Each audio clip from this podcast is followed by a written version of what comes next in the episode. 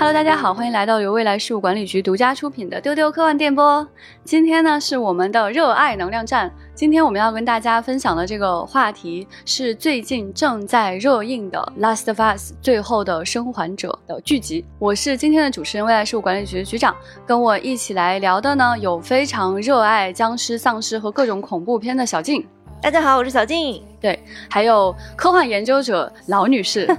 大家好，我是老易。我们今天呢，其实是以粉丝的心情来聊这样一个话题的。我们今天会跟大家深度分析，从游戏到剧集的改编到底好在哪里，以及丧尸题材到底在聊什么。也就是当我们谈论丧尸的时候，我们实际上想要谈论的是什么样的话题？首先来跟大家讲讲最近这个剧集到底有多好，有多火爆。这个电视剧的豆瓣评分是九点一，MDB 的评分是九点二。游戏当然就更神作了，游戏的那个豆瓣评分是九点六，MDB 是九点七。这个游戏是二零一三年时候由 One P Go 游戏工作室发布的一个 PS 游戏嘛，嗯，它的累计销售数据已经达到了一千七百万。这个剧的数据，因为它在还在实时更新中嘛，所以没有办法完整获得它的这个播放数据，但肯定是今年 HBO 的开门第一炮。甚至说这个剧它现在已经到了反哺游戏的一个程度了。我们看到有的游戏店里甚至挂出了说这个游戏是 based on the HBO hot TV show 的这么这样的广告牌，就挺有意思。其实老易说的这个一千七百万套的这个数据的话，不仅只是第一部游戏的数据，而且只是截止二零一八年四月的一个数据。所以这个游戏的影响力其实是远远要大于两千万这个数字的。对这个游戏，实际上它在全球的销量是非常可观的。它在 PS 上面的这个销量非常之好，以至于它从一三年在 PS 三上出了之后，在 PS 更迭的过程当中，它一直在重置，也就是它会跟着技术的发展逐渐精细化制作。嗯，然后在二零二零年出了第二部《最后的生还者二》，也是引起了非常大的震动。它的口碑可以说是非常的两极，一部分人 封神之作，说人生中从来没有遇到过这么厉害的游戏；，另外一部分人就非常的生气。那这个电视剧在 HBO 上了之后呢，就你会在各大平台上看到很多人在做那种 reaction 的视频。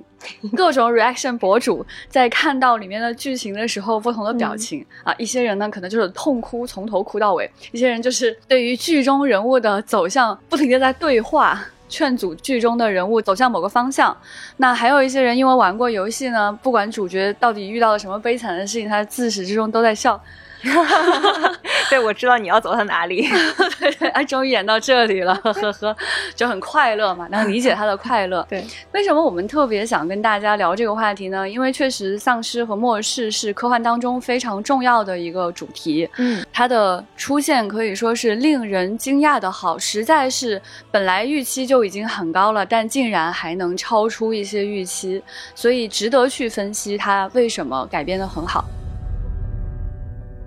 我们先跟可能没有玩过游戏也没有看过这个剧的人简单介绍一下啊，这个作品是关于什么的呢？就是说一个男主角他叫乔尔，他在被真菌的菌丝感染的崩坏的一个世界里面，要护送一位体内具有免疫能力的少女叫艾莉，两人在途中共患难，从一开始的不。对付到最后产生亲人般的情感的这样一个故事啊！突变的真菌入侵，并且占据了哺乳动物的大脑，并通过中枢神经来控制宿主，操纵所有的行动，还会不断的散布孢子，感染新的宿主。在剧情里，这是发生在一个二零零三年的这个世界的巨变之后，这个世界整个秩序就崩坏了。首先是世界人口数量锐减，然后幸存者在隔离区的堡垒里面艰难的度日，整个美国变成了这种类似军政府掌权的独裁统治。在这个联邦感染局的控制下呢，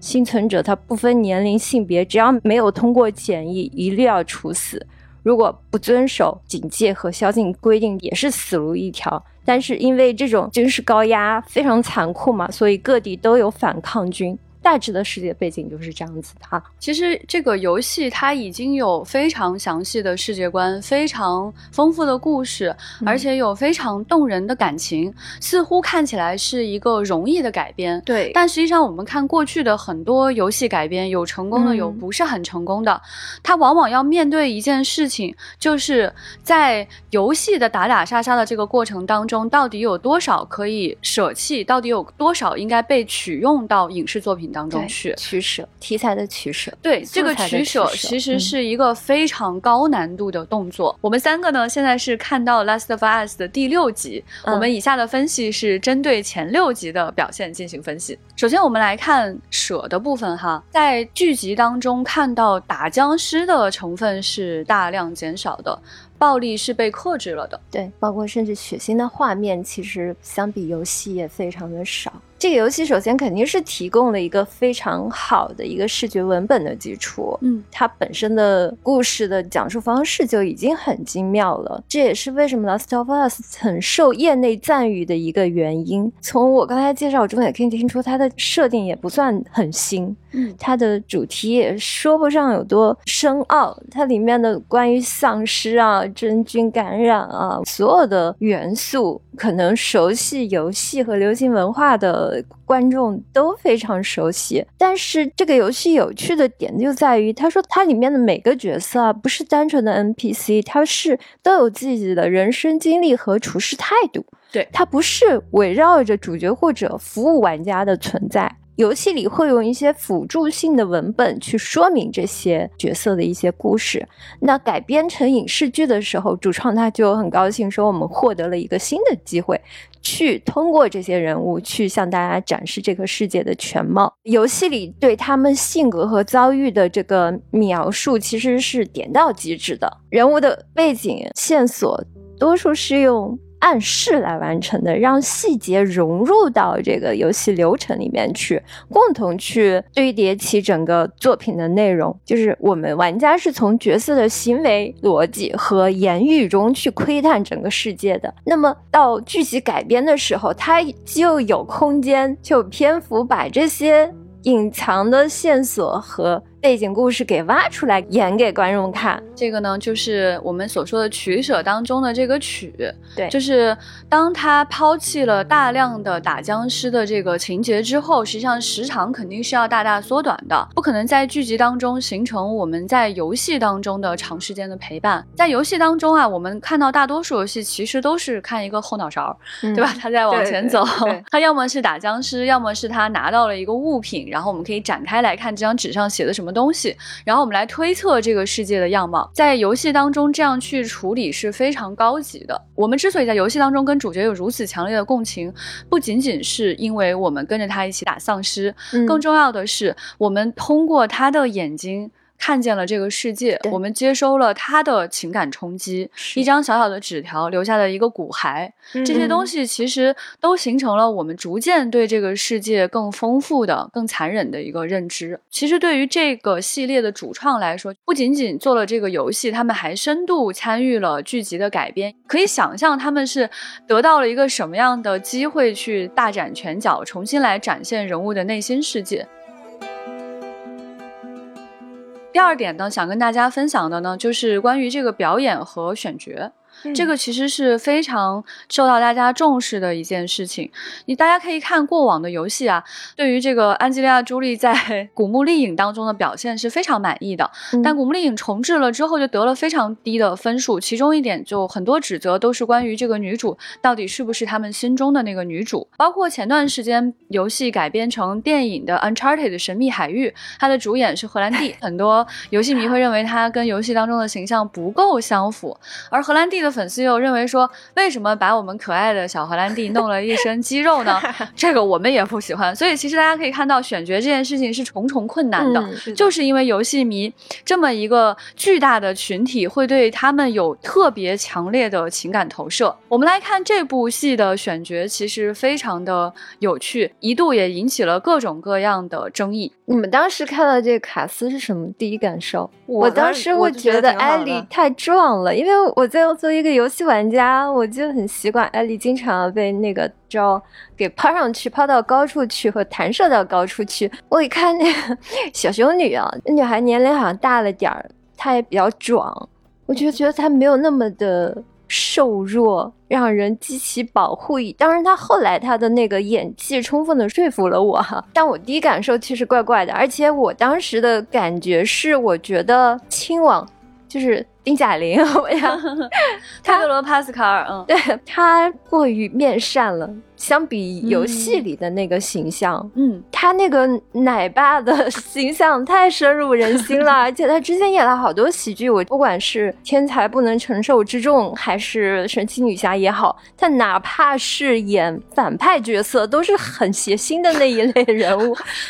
所以我就天然的不相信这个人会遗弃孩子，所以我就会想，他如果要把他这个人物弧线给演出来。从他一开始那么一个冷酷的生存主义者，到后来和艾莉建立亲情，你怎么样说服我？你们是什么感觉的？作为就是没有太深度玩过游戏的人，我不会产生就是艾莉不够轻盈的这样的一个感受。我看的时候我是挺高兴的，因为我虽然不是很熟悉这个欧美的这些演员，但是我能够看到的这几个角色。都是我有印象，而且我看过他们的剧，他们都表演的非常的好，然后我就相信他们能够把这个角色也诠释的非常好。然后最给我信心的就是艾莉的那个选角，就是因为我看那个《权力的游戏》的时候，我对他印象实在太深刻了。就那个时候，他比现在还小，嗯，但是就特别能镇得住场子。我觉得这个小孩不简单。嗯，其实我对这个选角当时的感受还是非常有惊喜感的。实际上，本身在游戏当中，这个脸都是有参考的，而且他们本身都是有演员在演绎它里面的一些剧情，使用动捕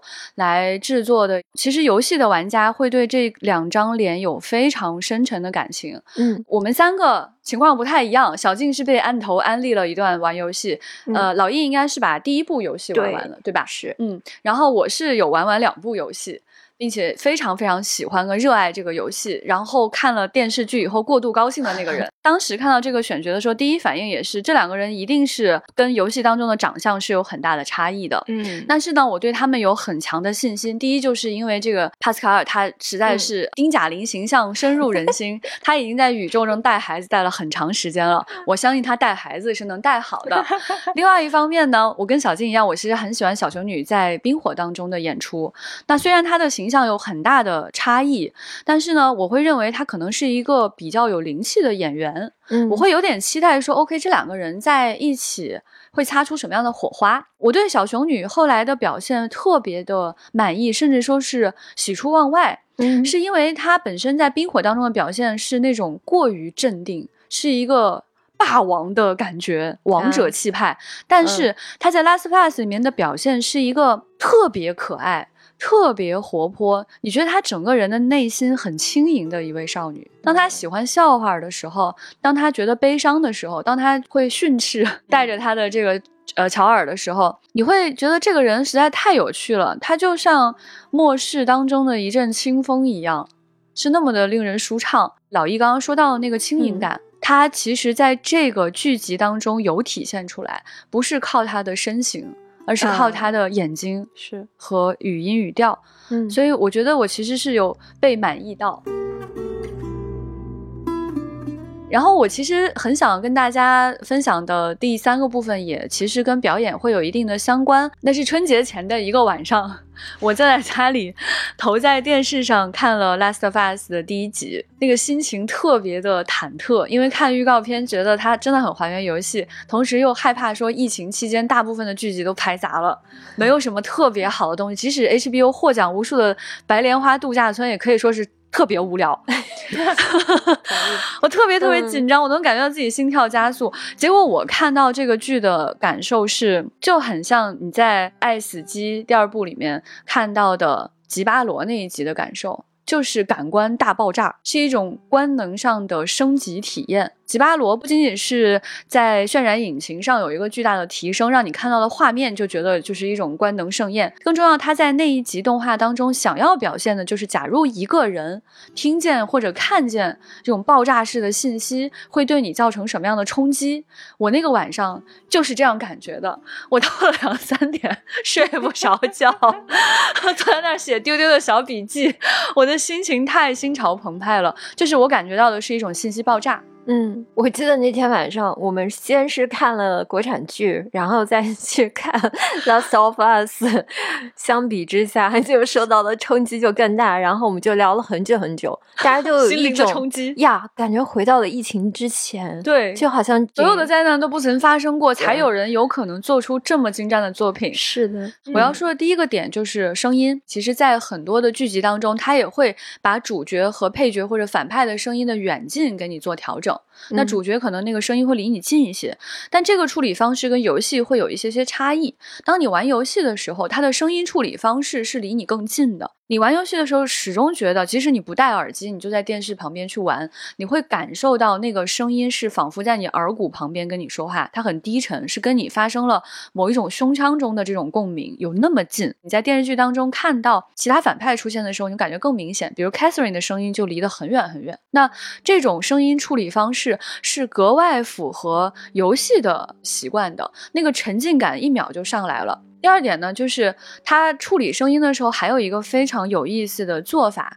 就是我们看到大部分的这个影视剧集，尤其是电视剧哈，非常喜欢频繁的使用各种音效。嗯嗯，或者是用音乐去推你的情绪，这其实都是非常常见的。在《Last of Us》中间呢，它几乎没有使用音乐和其他的音效，我们大部分时间听到的声音是白噪音和生活当中会出现的一些场景声音，比如说推桌子、拿东西，对这样的一些声音。实际上，游戏当中它几乎没有使用过多的音乐，你能听见就是咱们开门打僵尸，因为僵尸的声音会显得格外的明显和突兀。他为了给那个做铺垫，所以他几乎不用音乐的。局长跟我说到声音这个问题以后，我又回去看了一些打斗片段哈，我就发现一二集里面他们在打僵尸的时候，他那个配音里面还有主角的心跳声，他用这个心跳的声音来烘托这个打斗的这种紧张的节奏，根据战斗的激烈程度来调节主角的这种心跳频率的。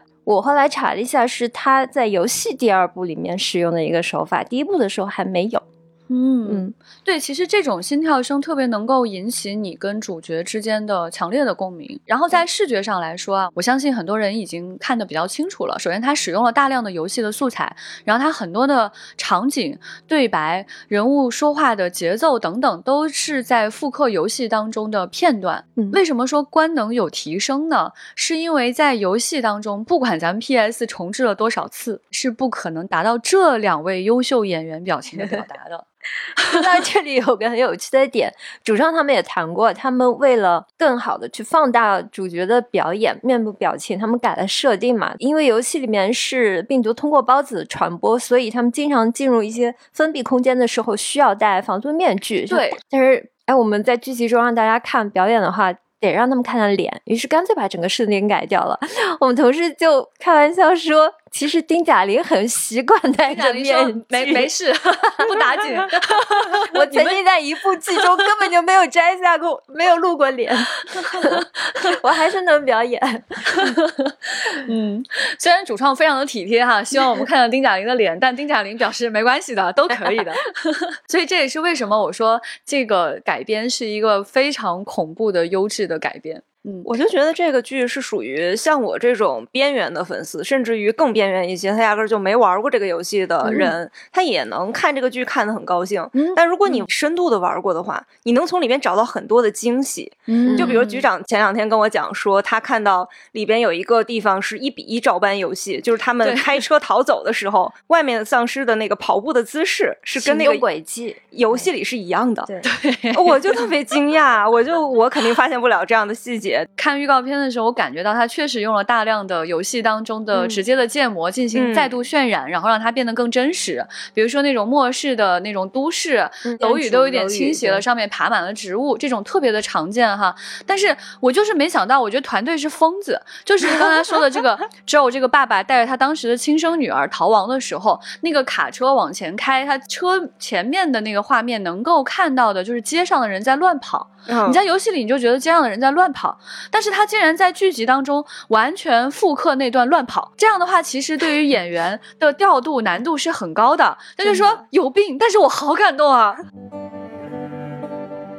那么他加了哪些东西呢？首先第一个，他加了设定，他让菌丝动起来了。嗯我在游戏当中是从来没有看到那个菌丝是可以动的，基本上都是静止的状态。它把一个生物，比如一个人封在墙上的那个状态，会非常像湮灭里面的一些场景。对就是一个蘑菇大片展开的一个状态。嗯但是我们看到在第一集当中就能够看见那个老太太嘴里的那个菌丝在动，我第一眼还以为是头发丝随风在动。当我意识到它是菌丝的时候，我真的就是彻底下毛的那种 感觉。然后他还在这个菌丝上加了一个内容，就是他们可能有一个 hive mind。嗯这个在游戏当中完全没有呈现，就是当你触碰到活的菌丝的时候，其他地区的菌丝会有反馈。这个我后来在想，它为什么在游戏当中没有呈现哈？就是如果说我打一个丧尸，别的丧尸都来了，那我这一段就过不去了，永远也过不去了难。度太高了，对对，哎，有我们有个猜猜测，嗯，对，如果他有 hive mind 的话，后面可能出现两件事情很精彩。第一件事情是可能有极大规模的丧尸袭击。对，这个极大规模可能在游戏当中不方便出现，因为你主角是打不过他们的。第二点呢是有可能跟最后战胜这些菌丝有关。对，就是有可能有一场大对决，哎，有个大 boss 出现，是不嗯是有可能我们就为这个崩坏的世界扳回一城？这些都不可知，但这个新设定其实还是蛮有趣的。你们有看到哪些增加的部分？那最喜欢的肯定是第三集，它那个故事就是一个支线剧情，它给发展成了一集一个完整的故事，就让人看起来像是一个末日童话一样。贝尔他作为一个在这种末世里的这种疯狂的生存主义者，他建立起来了自己的一个小小的乌托邦，把自己给守护起来，然后就是拒绝所有的外来的侵入者。也拒绝跟所有外面的人交际，但是他就有一个人闯进了他的人生，就是这个 Frank，他掉进了 Bill 为敌人准备的陷阱。这个 Bill 就没有办法，就把他拉出来，拉出来了以后，然后两个人就到这个房子里，居然就是慢慢的生出了一些情感，嗯，然后发展出了爱情，而且这个爱情居然最后还能有一个很美好的一个结尾，嗯，就它是一个非常完整的一个剧情。嗯，末世里的一个生存主义者的浪漫悲歌，这一段真的就是哭的哇哇的。真的是，而且我后来看了很多那种 reaction 博主，都哭的哇哇的。还有一个男性博主在看的时候啊，Don't let him in，Don't let him in，Don't kiss him，No No No No，You cannot afford it。然后过了一会儿说，然后过了一会儿就完全哦。过一会儿就别跟他吵架，哎，你也别吵了，就是他完全进入到那个爱情故事当中。当最后两个人选择双双离开这个人世的时候，就是这个博主已经泣不成声。所以这个故事其实让人觉得非常的不可思议。本身是一个就是过度准备末世生存的 Bill，嗯，真的是很过度。他地下室里面装满了各种各样的装备，对，就是而且他的所有储备其实是在灾难发生之前，完全达成了。对，对他就是一个生存主义者，这样的人可能在美国更多一点。其实，其实挺多的，在中国也有一些，我知道有个我有个朋友每天就背着全副的户外生存的装备去中关村上班的，哦有这样的人我。想，我总是想做这样的储备，但是总是没有勇气，也没有场地。对他当然储备会更详细啊，比如他有发动机，然后他有武器，对，嗯、还有各种各样的这个工具，以及关键是他有一个巨大的地下室，能让他完成这些事情。嗯我们不知道他以前是什么职业、干嘛的，但是很明显，在灾难发生之后，这个世界才成为他的主场。他出来的时候很开心，哦，这是我的我的时时代到了。对，他就看见哇，林志全走了，好高兴啊！然后他就是去继续补充他的装备，快速的建立起了围墙和哎发电系统。对，那一场戏很短，但他传达很多的信息啊，他告诉你就是说，只要他愿意，他就可以一直用这样的方式独自生活下去，其他人走了最好，这是他生活的地方，他做主了，对，就是这么一位人。对，结果呢，竟然有一位叫 Frank 的男性闯入了他的生活，嗯，然后两个人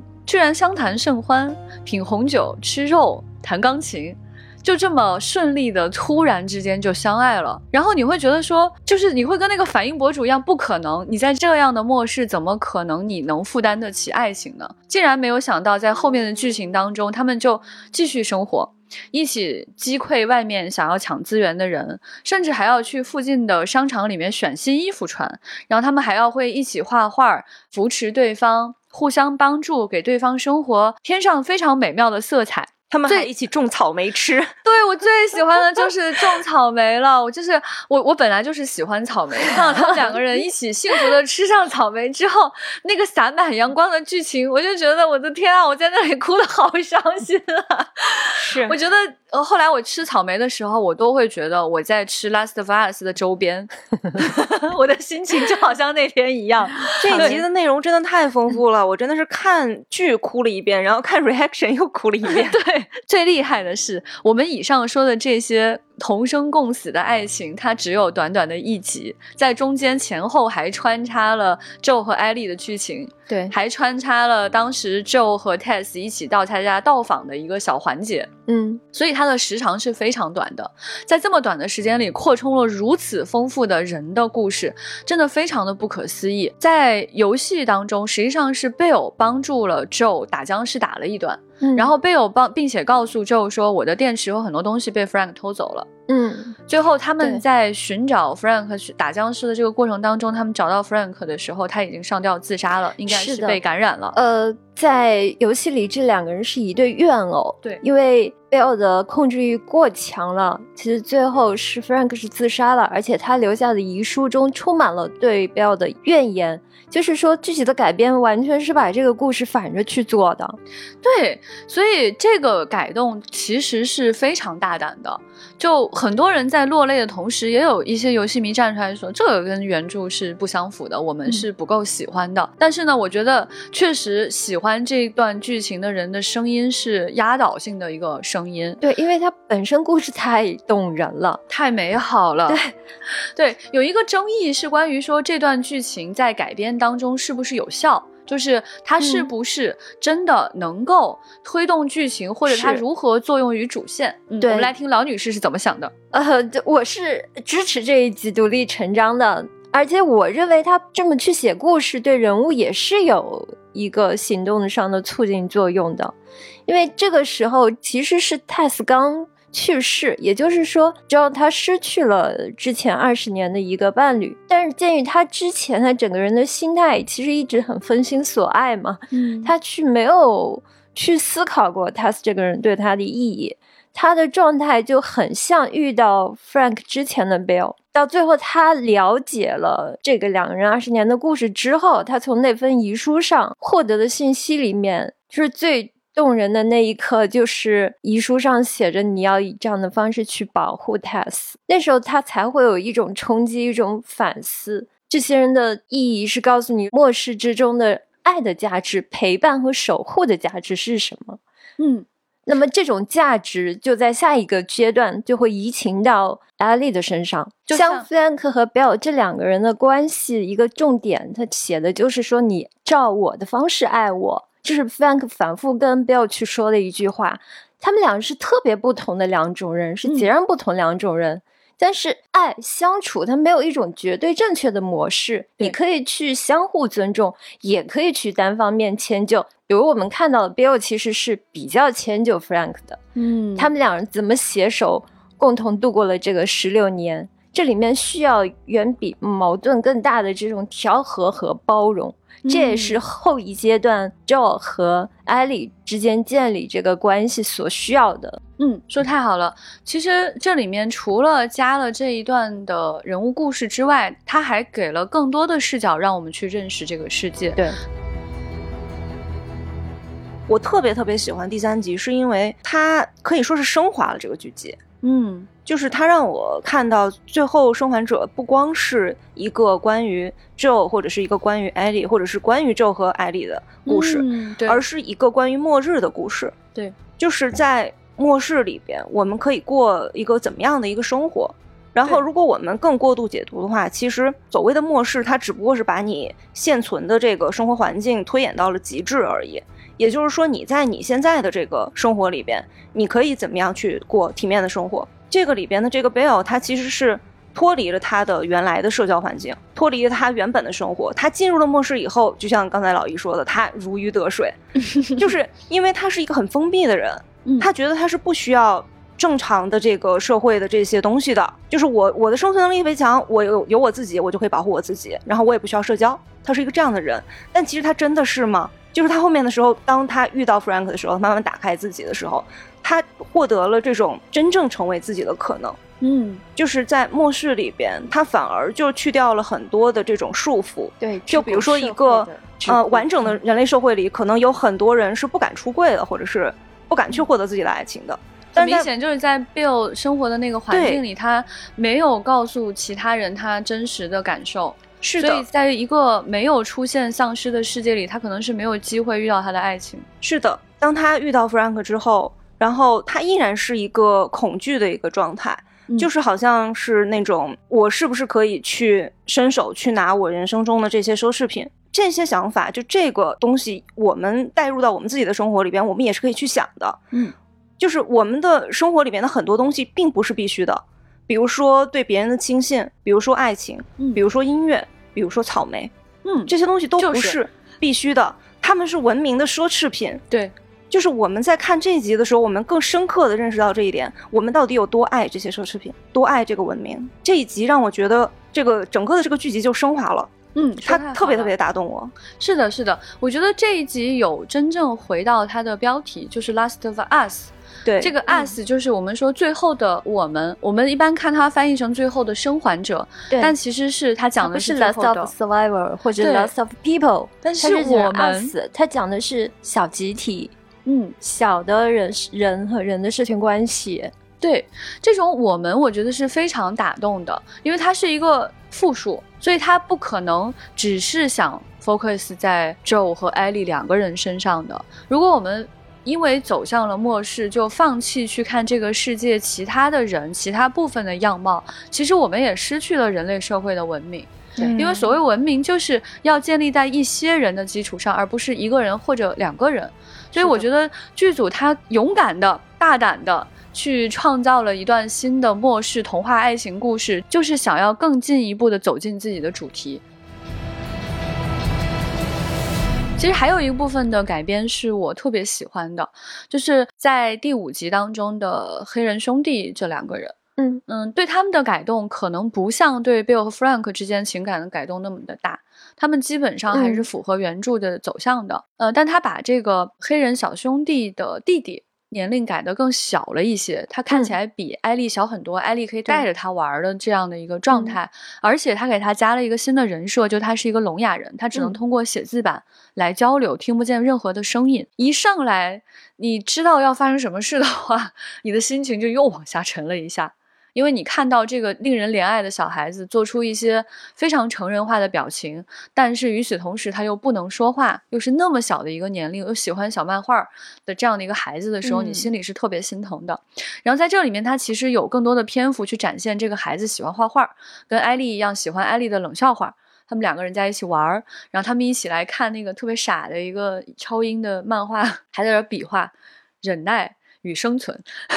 endure and survive 那样一段。最动人、最动人的这个改编是他被感染之后，嗯。虽然没有过多的语言，但艾丽在试图帮他救治。嗯。第二天早上，他完全充分的利用了这个孩子不能听见声音的设定，让嗯这个孩子背对着艾丽，然后艾丽就喊了他一声，觉得哎，我为什么要喊人家了？肯定听不见，就嗯站起来去拍他。这个时候，小男孩转过来才发现他已经重度感染了。小孩儿这个演员，他确实就是一个聋哑人，在剧组也哦从他的生活习惯、他的表达习惯里面学到了很多，就放在哦创作中。特别好。对他们的选角的第一个原则就是，我一定要找个个子比艾莉小的演员来扮演，因为他这个时候这个阶段其实想让艾莉更多的意识到自己的责任，她也可以去扮演一个守护者的这么一个角色。嗯，对，其实我们看啊，在网上有人把游戏的最后这一段和剧情的最后这一段剪辑到一起，你会发现它的节奏点完全相同。就是当艾丽醒来，打算去叫弟弟，然后发现弟弟被感染，弟弟要扑他，然后哥哥拿出枪，砰的一下开枪杀了弟弟，然后哥哥惊慌失措，嗯，然后自杀，就是它的节奏感完全相同。但是我们看剧集当中有什么不一样哈？就是在游戏当中，当哥哥杀了弟弟之后，嗯，Joe 会主动安慰艾莉说：“你没事吧？他是不是有受伤？”但是在剧集当中，你看到艾莉仓皇失措，她嗯非常非常伤心，弟弟已经死亡。他把嗯。更多的情节其实给到了艾莉对这个孩子的感情，对，然后他又把镜头对准了这个哥哥，因为你在游戏当中可能你更关心 Joe 和艾莉会不会死亡，在这里会不会出事，但是在剧情当中，我们就看见一个已经完全失去理智，不知道自己该做什么，既看不见悲伤，也看不见害怕，完全失去思考能力的哥哥。对，呃，是这样。就刚开始看到这个设定的改动的话，你就觉得好很妙，这两个兄弟的 bonding 被加深了。但是你慢慢演到后面，你就会发现，这个改动其实更多的是作用于主角，是作用于艾莉的。Harry 这个角色不那么讨厌了，因为他原作里面其实有点偏执，有点一根筋。守护兄弟当然是亲情职责所在，但不至于说让你这个人完全的抛弃了你的信念啊，你背叛了之前跟你共同战斗的战友，这是很大的一个道德瑕疵。可能很多人会对他这个人不不是那么好的一个观感，但是这个事情在剧作里面这一点就被因为小男孩他的这个生理。残障问题而变得有所不同了，他就是那么依赖他的哥哥，他也只能那样的去照顾他的弟弟，他的弟弟离开他确实活不了，他的过度保护变成了合理的。对，稍微对合理化了。在这里面呢，我觉得他就不像游戏当中单纯想要去呈现这个世界的残酷性。嗯，就在游戏当中，你看到兄弟俩死亡的时候，真的非常难过。但是他在电视剧当中，你能看到一些人性的光辉。就是哥哥其实是生活在如何保护弟弟跟他曾经非常敬重的一个人的死亡当中在挣扎的。对，而弟弟死亡了之后，他完全没有办法再去思考下一步的人生怎么样了，所以当时选择了自杀。我觉得这种带有温情质感的悲伤，实际上是更悲伤了，它会更适合电视剧的表达。我特别喜欢他这个里边就是小孩子之间的相处，嗯，就因为这个弟弟年纪很小嘛，他跟艾莉一起，艾莉陪着他玩儿，嗯。然后这个哥哥就说，就是很久没有听到弟弟这样笑了。啊然后我就在想，这个其实是一个可能是剧集里暗藏很深的某一种希望，就是我们能够看到艾莉身上也有一些不太像小孩的部分，嗯，他会有一些被压抑住的东西，但是他跟 Joe 相处久之后，他一旦慢慢的开始被置于一个他觉得安全的、可以被信任的环境，他就开始向 Joe 有时候说一些很撒娇的话，然后开始表现出他少女的那个部分。然后这个弟弟也是，当他开始信任这个 Joe 和艾莉的时候，他就完全不是他以前面被压抑的那个小孩的状态，而是开始嘎嘎嘎的大笑。嗯也就是说，其实，在这样的一个末世的一个环境里，尽管这个孩子他可能或者说是人性，他是被压抑住的，但是一旦我们比如说有了疫苗，或者是有了一些比较好的一些环境，他可能就马上就能够恢复到他本来的那个应该有的那个人性的状态，本来应应该有的那种小孩子的那个天真的状态。嗯，就是他们两个之间的相处，让我从这个世界里边看到了一些希望。嗯，这个其实非常的重要。假如在嗯末世当中没有希望的话，主角都是没有动力继续往下去走的。对作为观众的代入感其实也会差一些。你除了悲伤，就还是悲伤。那那个悲伤的分量，绝对是会在故事行进过程当中去递减的。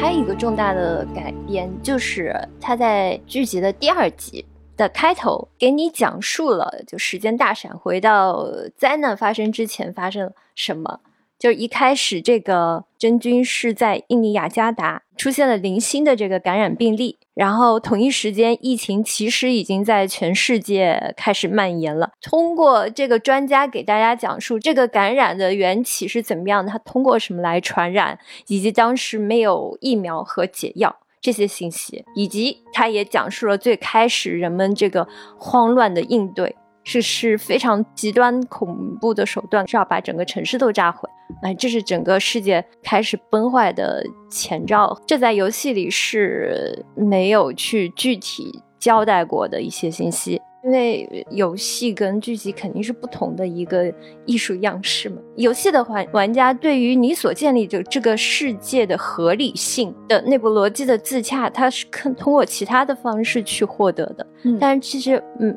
那种互动的体验其实是影视观众所不能获得的。所以他要把这些世界的完整的样貌、它的起因、它的经过的怎么发展而来的这些信息，再给你具体的去演一遍，那样才会让整个世界显得更可信。嗯，我觉得基于前面所说的它增加的内容来看，我们也有理由相信这个剧集可以拍更多。就是当它拓展到这个程度之后，很明显新的人物故事可以加入。每个人物所讲的这个剧情都有可能变长，然后关于这个世界其他地区的其他人正在经历什么样的生活都有可能出现。那这样的话，其实是大大的拓展了这个序列存活下去的可能性。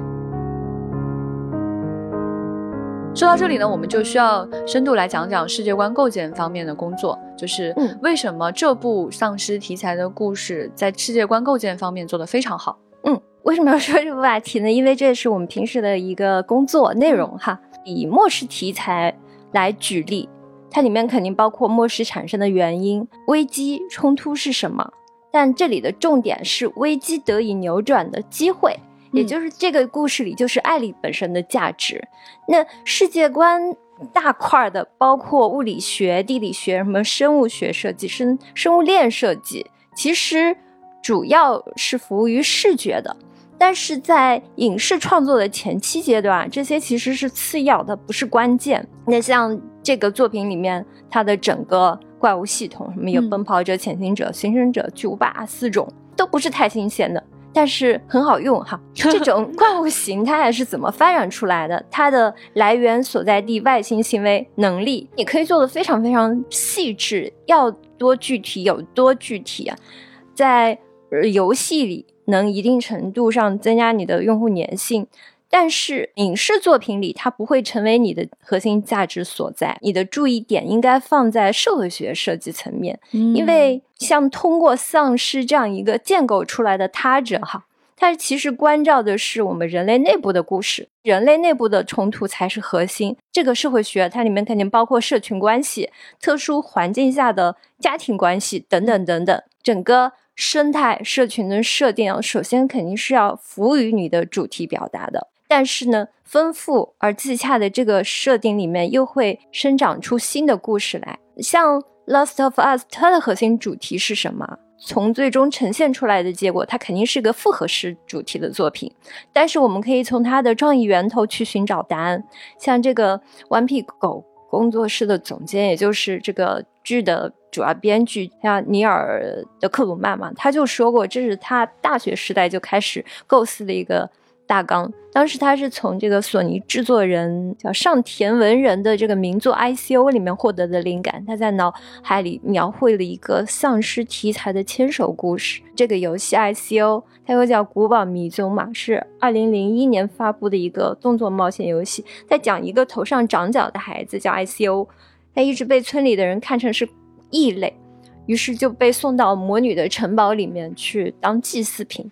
但是这个 ICO 就从囚禁他的石棺里面逃了出来。然后这时候他就发现笼子里关着一个小女孩，叫 Yoda。他于是要想方设法把这个小女孩带离这个充满着陷阱的城堡。而这个游戏的宣传语就。是绝不放弃这个人的手，否则就如同放弃了自己的灵魂。嗯，这就是这个丧尸题材的牵手游戏，这是他的创意源头，是支撑他做完后面所有故事的这个核心动力。早期设定里面，玩家扮演的其实是一个受命保护少女的一个老警察，到后来才慢慢进化成了目前的版本。嗯，就是多了父女关系的探讨。所以我们现在说这是个单纯的末日下的亲情故事，它肯定是不准确的。嗯让玩家着迷的也不是亲情，它是讲的是在末世下人和人关系的重建，就是所谓的牵手。嗯，我觉得牵手这个动作特别好，就是假如你已经是家庭内部关系的话，嗯你的责任已经是一个先决条件了。对，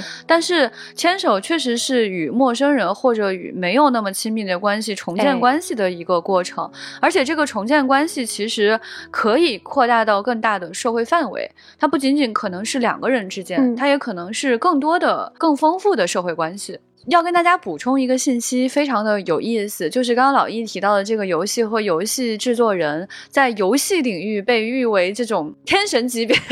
不可思议的那样的一个角色，就是他始终都会有新的创想，启发了一代又一代的游戏人。他到今天还在创造新的很有意思的游戏，他每次一出手就会影响非常多的人。这样的一个人提出的这样的一个创想，启发了《Last of Us》。那《Last of Us》在今天也被大家称为 PS 历史上最伟大的游戏，至少是之一吧。嗯，所以你看这个脉络就非常的有趣。对。但是我们要说啊，优秀的世界观的建构，它其实不光是这些前期的案头工作。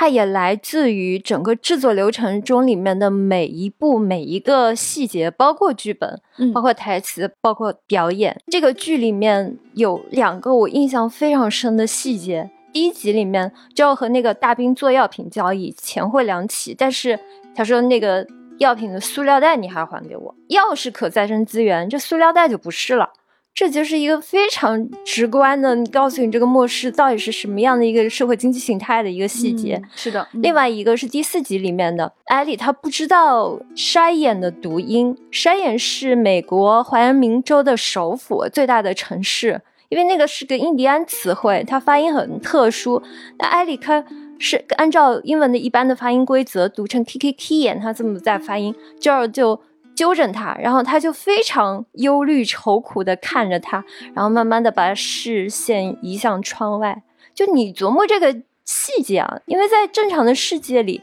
十几岁的美国孩子他可能没去过夏延，他都不可能没听过这个地方吧？嗯就像我们中国孩子不可能不知道乌鲁木齐，嗯但是艾丽的生活经验里面就真的没有这个词。可见这个国家已经分裂隔绝到一个什么程度了。那这个时候，就他的感触是啥？他除了亡国之痛，他还有对整个下一代的这个忧虑。他肯定会想到二十年前同样年纪的莎拉，她的实践经验和书本经验已经非常丰富了，里里外外一把手，是吧？那第一集里面，当时电视里就在播新闻说雅加达出了什么什么疫情。就就跟他弟聊说雅加达是哪儿啊？阿塞尔就告诉他是印度尼西亚，然后两个人还调侃说：“哎，咱家出一个地理博士就够了。”是是类似的这种台词吧？这是一个正向发展的文明，一代就应该比一代强，要懂得更多，见识更多的。但是你看他现在同样同龄的孩子不知道夏言了，不知道夏言是怎么发音的了。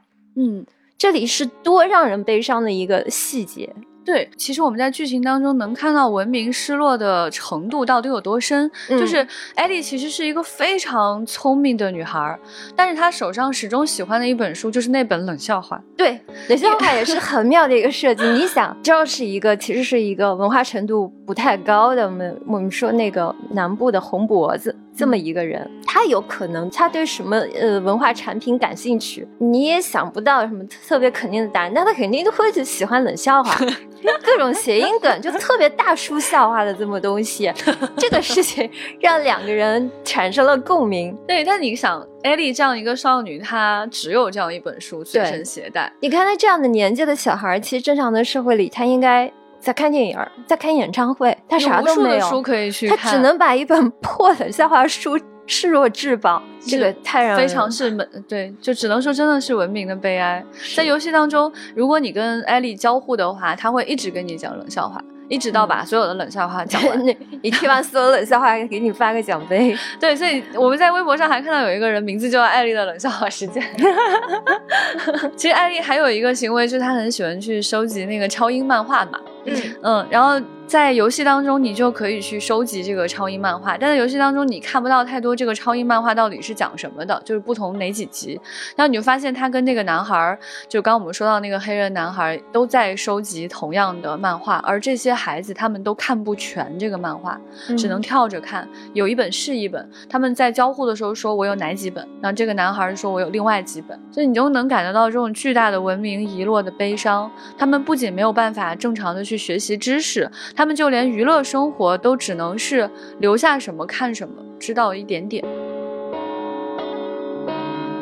还有一个就世界观的和现实社会的一个非常大的一个区别，不知道观众发现没有？嗯，这个剧集里面的灾难发生在二零零三年，对也就是前移动互联网时代。对，这个很妙。所以你可以说它其实是一个架空的平行宇宙的故里的故事。对，Anyway，如果有手机的话，整个故事的走向肯定是不一样的。没错。你假设一下，他们肯定不是通过电台联系，人类会努力的把这个移动通讯给保留下来，因为这个还是太有用了。所以，那你就千里送艾莉这个故事，它肯定 不成立了，它不应该 这样去写。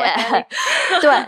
对，其实你会发现这个故事的推进跟信息不透明有很大的关系。对对，因为我们没有办法联系，在去那里之前，我都不知道那个组织是不是迁移了，是不是消失了，嗯所以才会去往那个地方有冒险，有新的行为出现。所以你在那个世界看到任何一个人类文明的遗迹，你都会更加的感动，因为你没有办法想象另外一个地方已经发展成了什这。也是我们现在改编很多老的经典科幻的一个难点。嗯，就比如说，典型的就是沙丘，你的科技嗯程度这么高，但是他当时根本没有想过手机这个东西的存在，嗯基地也有这个问题，所以他很多的冲突误会是基于信息不对称而产生的。有一部手机啥问题都没了，啥误会也不会发生，不能告诉观众说，哎，我科技树点的不一样，我就少了手机。你很难让观众从直觉上去相信这个事情。嗯，对，我觉得从刚才的谈话当中啊，我觉得有几个重要的点来给大家圈一下重点哈。嗯首先呢，你在做世界观的时候，不是先去极尽所能的去做所有的方方面面，而是说你要知道你的世界观的社会学部分到底是哪个部分，你到底想讲一个什么样的核心。当你拥有了这样的一个工作重心的时候，你的所有工作可以围绕它展开。那第二点呢，确实是你 围绕这样的一个社会学的核心，嗯你可能要去补充的是各种学科的这个内容。从这个生物啊、物理啊、地理啊各方面的这个设计，就要极大的去丰盛。第三个呢，就是要注重细节，这个细节就非常恐怖，真的，我们就说魔鬼在细节。对，因为我们也做世界观的工作啊，我们就说这个东西它是个无底洞，嗯，对，完全的无底洞。不管你从文字层面、从思考层面，嗯还是从绘画层面，就是概念设计层面来说，哈，永远都做不完。这个就像在干什么呢？就真的是去建立一个新的完整的世界。那你说你把一片叶子的脉络画到什么程度，算但到头颗粒度是越细越好，但我觉得嗯它这里面还是有方法，就是你可以抓到几个跟你情节形成强哎强相关的细节去展开给大家看。这个就是很聪明的一个点，就是我们说这件事既然做起来是无底洞，那我做到什么程度呢？那那件事儿就是跟我们刚才谈到的第一点，你的工作重心是什么？嗯你如果连自己最想讲的那件事情都不存在，咱们纯粹是沉溺于做世界观的话，那当然，如果 你有这个奢侈，我们还是支持的。但一般情况下，不管你是做游戏，嗯还是做影视剧集，它都是要做比较大的这个取舍的。我们现在来看看，再往深走一走哈。当我们谈论丧尸题材的时候，我们到底在说些什么样的事情？嗯为什么全世界的科幻迷都在为这件事着迷？嗯，我一直非常害怕丧尸题材的故事，以至于我很多年根本不敢看《行尸走肉》。我是觉得丧尸是一个来自人类内部的构成性外部。我这我不知道这个词能不能理解，构成性外部。比如说，我们假设一个建构出了一个他者，一个外星人，嗯三体。那它就是一个构成性的一个外部，对。但是丧尸它是第一个，也可能是唯一一个关于族群内部形成这种普遍性的撕裂和生存对抗的思想实验。我觉得这是一个魔鬼一样的设定。嗯第一个想到这个 what if 的人一定是魔鬼。你看，我们作为人类，我们似乎可以天然的去理解这个物种、种族、种群之间的分裂和生存对抗，非我族类，其心必异嘛，对吧？嗯但是族群内部，甚至小到家庭内部，会因为什么出现这种彻底的不死不休的分裂呢？人类文化里面也有过这种故事啊，在古希腊的悲剧里边，什么弑父弑母的。嗯但是你要注意，这都是个体的悲剧是的，而且引发悲剧的原因也不是生存对抗，基本上都是什么误会。所以 那类主题写的是命运的嘲弄，嗯也就是是个人意志跟社会环境的这种对抗和冲突。你看丧尸，它是社群和家庭内部分裂这种大规模的普遍性的生存对抗。对，当你真的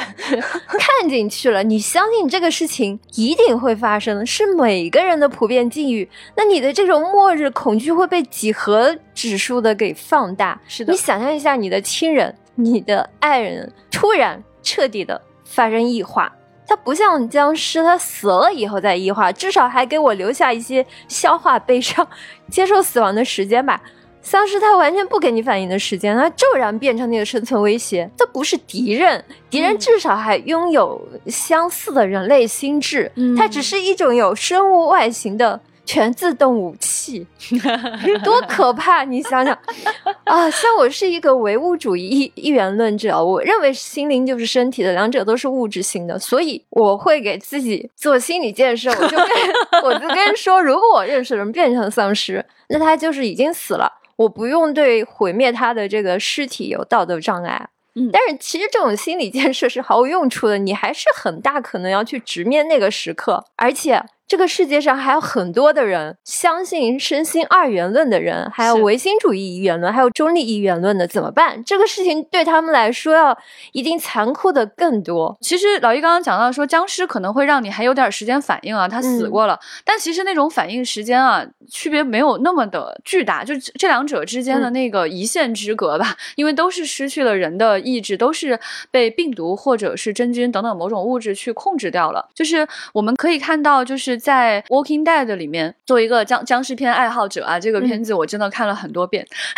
他讲述的很多内容，就是包括在新世界如何建立新秩序，嗯在末世当中如何实现真正的牵手，以及在末世当中人类的文明到底是否能够留存下来。而且在那样缺医少药、无法研究的情况下，你通过不同的信仰和文化背景，可以窥见不同的人对他就是到底是深熏一元论，还是二元论，还是嗯有上帝，到底会不会影响他对这件事情的嗯认知，都能够看到一定的这个表述。这也是为什么大家觉得《Walking Dead》确实是一个非常难以被超越的社会实验。我们在里面能够有一个故事特别的震撼人心，非常的恐怖，能够完全还原刚刚老易所讲的那种恐惧。就是我们看到，在男主带着他的家人和朋友来到一个农场的时候，嗯我们这个男主实际上是外来者，而农场的主人 Herschel 才是真正的主人。嗯他们在平静的农场里生活，是因为他们外来者想去寻找他们族群当中丢失的一个小姑娘，嗯已经找不到她很久了。但是有的人想要放弃，有的人不想放弃。他们在这里开始了跟 Herschel 之间的一些对话。那么他们突然发现，在这个平静的农场里有一个谷仓，里面竟然布满了僵尸，双方就开始在谷仓面前吵了起来。嗯因为他们吵的声音过于巨大，谷仓里面的僵尸突然听见了声音就冲了出来。冲出来的时候呢，Herschel 是不愿意杀掉他们的，因为 Herschel 相信他们有可能还能被拯救，因为他相信上帝，而且他是一个兽医，他从两个学识来看，他都认为人是可以被救活的。嗯所以他把这些人存在这里，甚至拿一些活鸡去喂养他们。冲出来的时候，我们看到外来者，也是我们主角这帮人啊，就是拿起枪就是突突突突突。但是 Herschel 去杀每一个人都很困难，因为这些人曾经是他的亲人、朋友、嗯邻居。当所有人几乎都死光了之后，这个震撼还没有结束，出现了《Walking Dead》里面我认为是史无前例后无来者的一个震撼细节，就是在最后的最后，突然听见那种很小声、很小声的嘶吼声。里面慢慢慢慢走出来一个很小的身影，是谁呢？是他们正在找的那个小女孩。而这个小女孩在野外变成丧尸之后，是被 Herschel 的家人带了回来，养在了谷仓里，就像他们的家人和朋友一样。这个时候，所有人都愣在了面前。这个小姑娘冲过来的时候，没有人能够有勇气开枪。那过了很长很长的时间，才听见枪声，画面黑了。我们今天去想说僵尸或者丧尸这样一个存在，似乎离我们非常的遥远。好像我看了这么多僵尸片，我还不知道那个东西会吃我吗？我还不知道一枪爆头吗？我还不知道它就是一个彻底的异化，我不应该抱有希望吗？但是问题就在这里，就是当它是破坏人类文明的一个重要原因的时候，当你面对这个人跟你有深度的社会关系的时候，你到底能不能够用理智去选择说他已经异化了？嗯，我不想去面对这样的时刻，绝对就我我作为一个恐怖片爱好者，我觉得丧尸片的魅力就是在于它是非常一个多层次的一个恐怖，包括刚才二位讲到的一些一些点，就是首先我可以会把它看成一个怪兽片，哦，嗯就是它是一个从天而降的一个灾难，就像这个《Last of Us》里边，这些人就是可以变成嘴里面长菌丝的这样的一些东西，然后这些人会袭击你。然后还有一个恐惧的点，就是老易讲的这个点，包括局长刚才举的这个例子，就是说你熟悉的日常变成不一样的东西的时候，嗯其实这个是恐怖片里边经常会利用到的一个桥段。嗯有一些鬼故事，就比如说你回到家里边，看到你妈妈在那里洗碗，然后你叫了他很多声，他都不搭理你。这个时候你过去，然后拍了他一下，然后妈妈就扭头说：“你看我真的是你的妈妈吗啊，啊，童年噩梦。哎？”就类似于这样的，包括就是说我们躺在床上的时候，可能一些熟悉的东西，晚上关灯了以后变成了一些不一样的样子，就是你不同的灯光之下，在白天和晚上，它晚上在不同的灯光下，你就会觉得更加的恐怖。就是熟悉的东西的异化。还有一个点就是，我觉得它是打中了人类内心深处最深最深的一个恐惧，就是对死亡的恐惧。嗯这个不光是说是对死本身的恐惧，嗯而是说对彼岸到底是什么的恐惧。他的恐惧的点在来于不可知，嗯就是没有人能够告诉我说对面到底是什么。它到底是有一个天堂，有一个地狱，有一个什么东西，我是没有办法去做准备的。但这个时候，丧尸片给你提供了一种可能性，就是它有可能你是会变成一个在这个世间就是永恒行走的，然后还在攻击他人的，但是没有任何一点你原本树立起来的这个人格的，这个就太可怕了。你作为一个理性人来讲的话，你就觉得让我就让我死吧，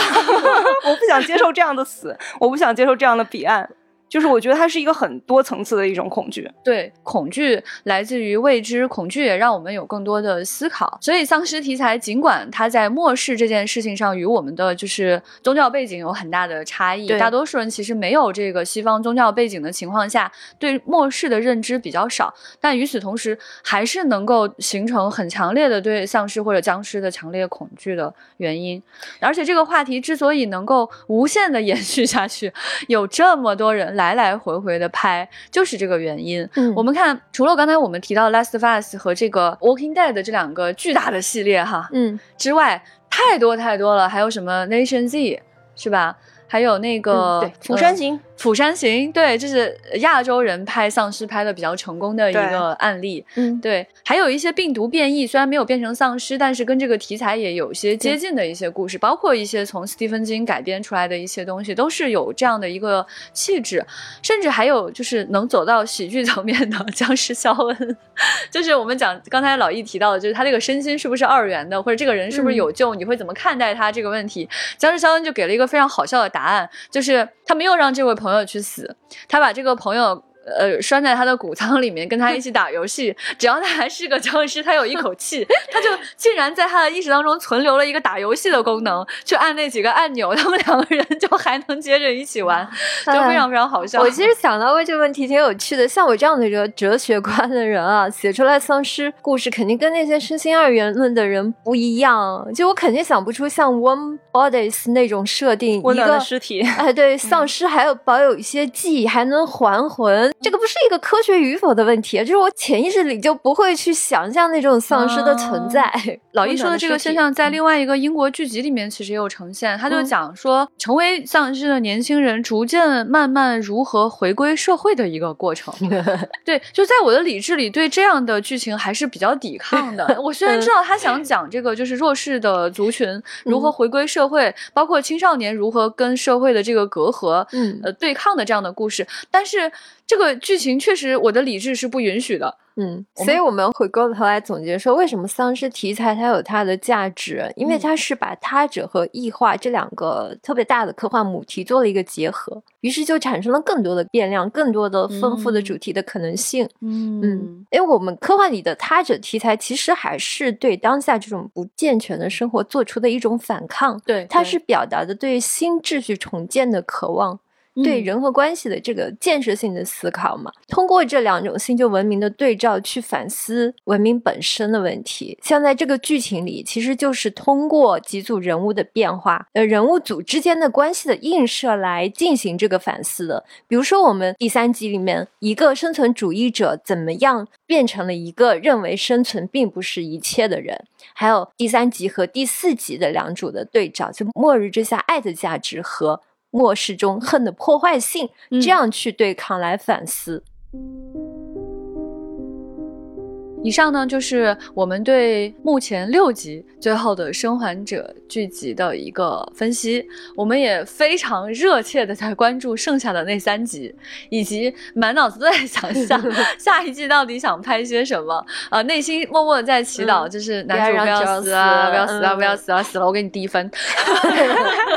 如果你也关心这个题材，或者你打算关心这个题材，也欢迎大家来跟我们留言。如果你跟我们一样在追这个剧集的话，也欢迎把你的想法告诉我们。我们等这个剧集结束的时候，还可以大家继续聊聊丧尸这个话题，以及丧尸题材的游戏的改编。欢迎大家在各个平台来给我们留言，也欢迎大家来加我们的接待员进群。他的绿色小软件账号是 f a a 零五零四，你告诉他丢丢就可以进丢丢的群了。那今天节目就是这样，谢谢大家，拜拜，拜拜，拜拜。